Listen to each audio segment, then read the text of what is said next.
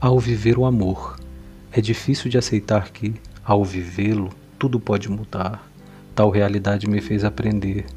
Tudo pode ser tirado de você, nada pode ser controlado, mas, mesmo que tudo possa ser tirado de você, existe uma única coisa que não pode ser tirada: as suas escolhas. A liberdade de escolher como reagir diante dos acontecimentos de sua vida. Isso é o que define como caminhamos é o que determina a sutileza de uma vida, nossas atitudes, estado mental e paz interior.